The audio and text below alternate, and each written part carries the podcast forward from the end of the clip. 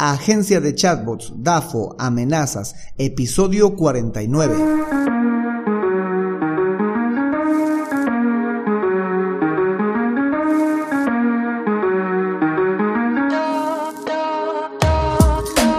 Hola, hola y bienvenidos un día más a todas y todos los chatbot users del podcast Super Chatbot, podcast en el que vamos a hablar del universo de los chatbots y sus poderes en Internet y redes sociales, además de las novedades, funciones, estrategias y tips de estas pequeñas bestias robotizadas con las que algunos nos ganamos la vida y con las que otros se hacen la vida más fácil. En el episodio de hoy continuamos con el análisis DAFO, vamos con la última parte, hoy vamos a analizar las amenazas para nuestra idea de negocio relacionada con los chatbots. Pero no sin antes recomendarte que visites alexhurtadomktd.com donde vas a encontrar el servicio de chatbots o la creación de chatbots para WhatsApp, Instagram, Telegram, Google Business Message, etc. Por cierto, yo soy Alex Hurtado, un implementador de chatbots. Bueno, chatbot users, comencemos. Hoy vamos a hablar de las amenazas, las amenazas del DAFO. Estas amenazas son la parte negativa de los factores externos. Estas no dependen de nosotros ni de nuestro equipo. Por tanto, al igual que las oportunidades, afecta a todos por igual. Una amenaza muy común que podríamos tener en cualquier tipo de proyecto es la aparición de nuevos competidores, y mucho más si la barrera de entrada para ingresar a este nuevo negocio es muy baja, es decir, es muy fácil ingresar a este nuevo negocio. Para el caso de los chatbots ya vamos a ver que en alguna medida sí es fácil, pero tienes un nivel en el cual hay que enfocarnos para tener ventajas competitivas con respecto a esta competencia que puede estar surgiendo debido a que la barrera de ingreso para esta eh, idea de negocio es muy baja. Bueno, ya me estoy adelantando. que quede claro, las amenazas son la parte negativa de los factores externos que pueden afectar a todos, al igual que las oportunidades. Así que ahora vamos a listar el conjunto de amenazas que considero que pueden existir para nuestra idea de negocio, la agencia de chatbots o el ser un especialista en chatbots. Por ejemplo, la primera que tomo en cuenta, muy en cuenta, son los cambios en las redes sociales, los cambios sobre los chatbots, los cambios sobre el servicio de mensajería instantánea, en especial con la automatización de estos servicios de mensajería instantánea, bien sea eh, Messenger, eh, WhatsApp, Instagram, Telegram, Google Business Message, etc. Cualquiera de estas redes sociales que empiece a menoscabar las automatizaciones y que quiera que sean los humanos quienes atiendan estos servicios de mensajería, estos canales de atención, pues nos es una amenaza muy fuerte para quienes nos dedicamos a hacer chatbots. O que ellos vayan coartando estas automatizaciones o estas conversaciones o que vayan queriendo regular cada vez más las conversaciones y las automatizaciones dentro de los servicios de mensajería instantánea. Como lo son, vuelvo a reiterar, Messenger, WhatsApp, Instagram, Telegram, Google Business Message, etc. Y ya ha pasado en anteriores veces. Por ejemplo, antes había, el año pasado hasta 2021, se podía mandar mensajes, por lo menos en Facebook, se podía enviar mensajes, secuencias de mensajes posteriores a las 24 horas. Pero ahora ya no se puede hacer eso. Existe la ventana de las 24 horas y solo dentro de ese periodo puedes enviar mensajes desde la última vez que conversaste con el usuario. Antes no era así. Tú podías tener una promoción o podías tener alguna razón, una excusa para comunicarte con el usuario o con los usuarios que tenías suscritos al chatbot y podías realizar un broadcast y enviarles a todos ellos sin necesidad de tener que transgredir esta ventana de las 24 horas. Es decir, a la semana, a las dos semanas, al mes, podías tranquilamente enviar em, un broadcast, un envío masivo de mensajes, bien eh, sea a toda tu comunidad, a una parte o incluso a un solo, eh, a un solo suscriptor después de eh, mucho tiempo, después de la ventana de las 24 horas y no tenías ninguna clase de sanción. Claro que tenías que utilizar algún permiso, tenías que utilizar alguna etiqueta, pero que no era complicado conseguir esa etiqueta ni ese permiso. Pero en cambio ahora ha cambiado y se hace por lo menos para algunos clientes se hace menos interesante porque ellos sí vivían de hacer el retargeting, es decir, utilizaban al chatbot como máquina para acumular gente y cuando ya tenía bastante gente acumulada que les haya o no les haya comprado el servicio o el producto, eh, más adelante, semanas más adelante, pues eh, enviaban promociones a estas personas y tenían un rédito mayor en estas promociones en muchas ocasiones, ¿no? Y pues ahora se vuelve un poco menos interesante sin esta posibilidad. Otra amenaza muy importante es la falta de conocimiento de la gente, de los posibles clientes. Esto debido a que las personas, muchas de las personas que conocen los chatbots o que saben o que han escuchado hablar de los chatbots creen que simplemente son eh, automatizaciones de conversación y no es así. Ya se habrán dado cuenta en este, eh, en este podcast que los chatbots pueden hacer más que conversar, pueden recordar, pueden anotar, pueden eh, volver a em, capturar un dato, pueden volver a exportarlo, pueden hacer un sinfín de cosas, muchas automatizaciones, automatizar correos, recordar fechas, reservar citas, etcétera. Hay un montón de cosas que pueden hacer los chatbots, pero la gente cree que solamente solo son para conversar.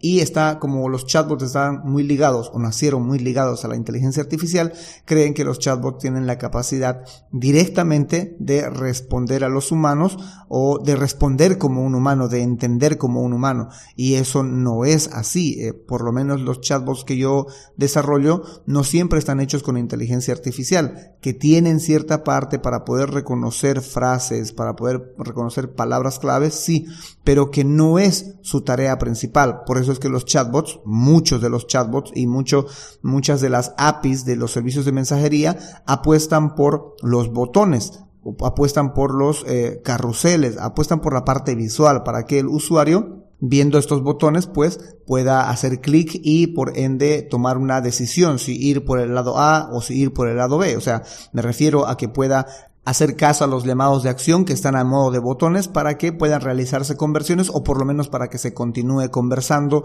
y el usuario encuentre la información que necesita encontrar.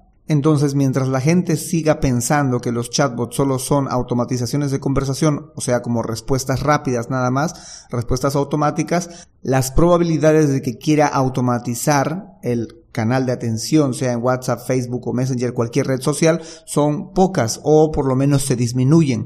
A medida que él vaya tomando conciencia de que un chatbot puede hacer más que conversar, que puede automatizarle muchas cosas a nivel de marketing, a nivel de interacción, a nivel de ventas, a nivel de atención al cliente, pues entonces en esa medida también va a subir su interés por contratar el servicio o por lo menos por crear un chatbot. Otra amenaza muy importante para esto de los chatbots son las políticas eh, de las plataformas constructoras de chatbots, o sea, los cambios que pueden sufrir estas plataformas. Debido a que estas plataformas pueden cambiar sus modelos de precios o sus modelos de negocio, de pronto podrían hacer que eh, todos tengan que pagar una mensualidad mayor a la que inicialmente se estaba pagando o pueden cambiar sus planes y decir desde ahora el plan A eh, tiene estas limitaciones, el plan B tiene estas otras limitaciones, o sea, pueden ir coartando o cambiando los beneficios de acuerdo a cada plan. Y eso para nosotros los constructores o los especialistas en chatbots no es muy adecuado, no es muy estable, ¿no? Porque confiamos en una plataforma y de acuerdo al precio que nos otorga esa plataforma, pues también le añadimos nuestro valor agregado y entregamos ese precio al, al cliente. Y si de pronto la plataforma me sube de precio, pues tendría yo que subirle el precio al cliente y al cliente no le va a agradar esa subida de precio porque no se le ha avisado y por más que se le avise, si se le avisaría también no le agradaría que le estén subiendo de sorpresa el precio.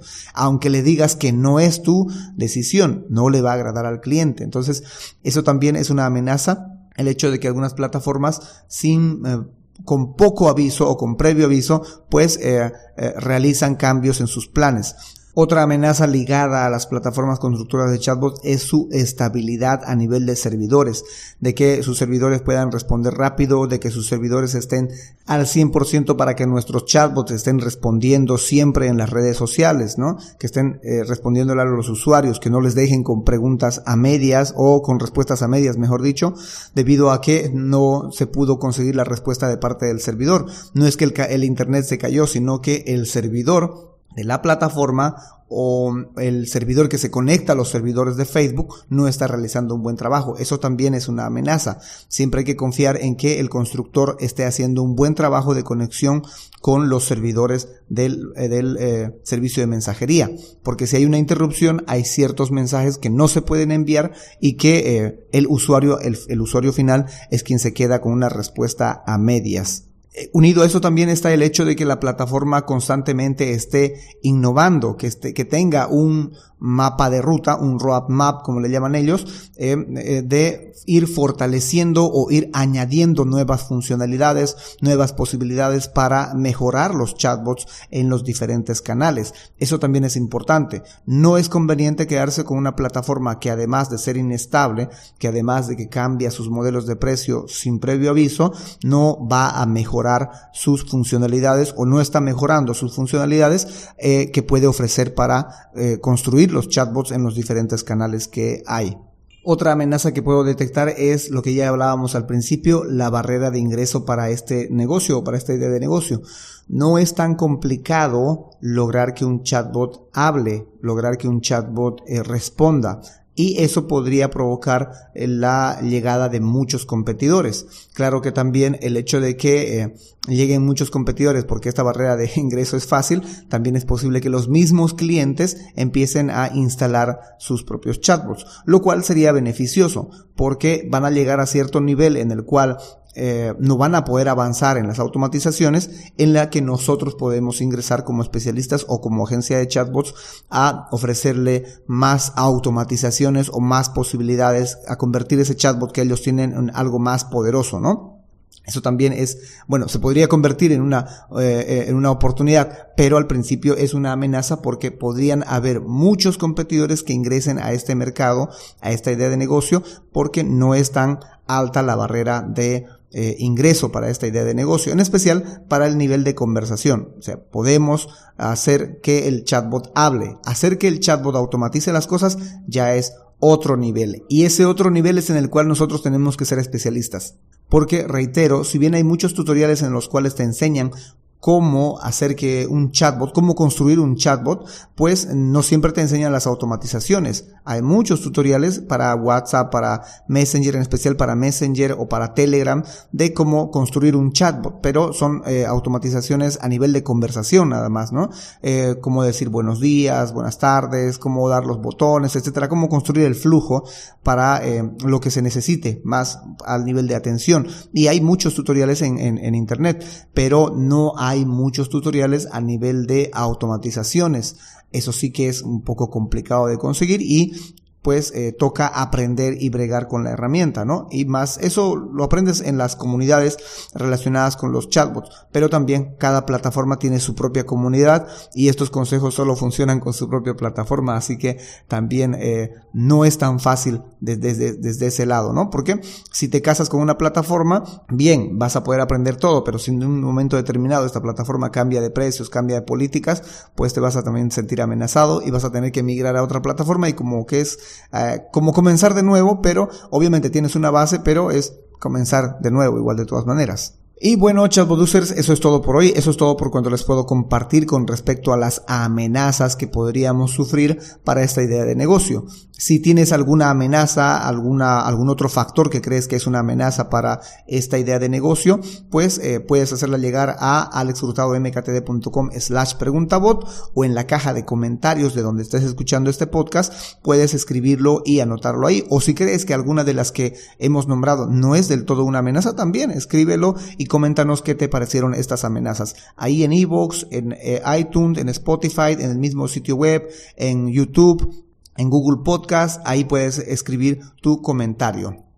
O si necesitas saber más sobre los chatbots, sobre sus oportunidades, amenazas, debilidades o fortalezas, bien sea que vas a tener un negocio que lo vas a aplicar como una idea de negocio y no tienes el tiempo para adentrarte en el universo de los chatbots, puedes reservar una consultoría especializada en chatbots en alexhurtadomktd.com slash consultoría chatbot. En fin, será hasta la próxima a las 7.24 con más del universo de los chatbots.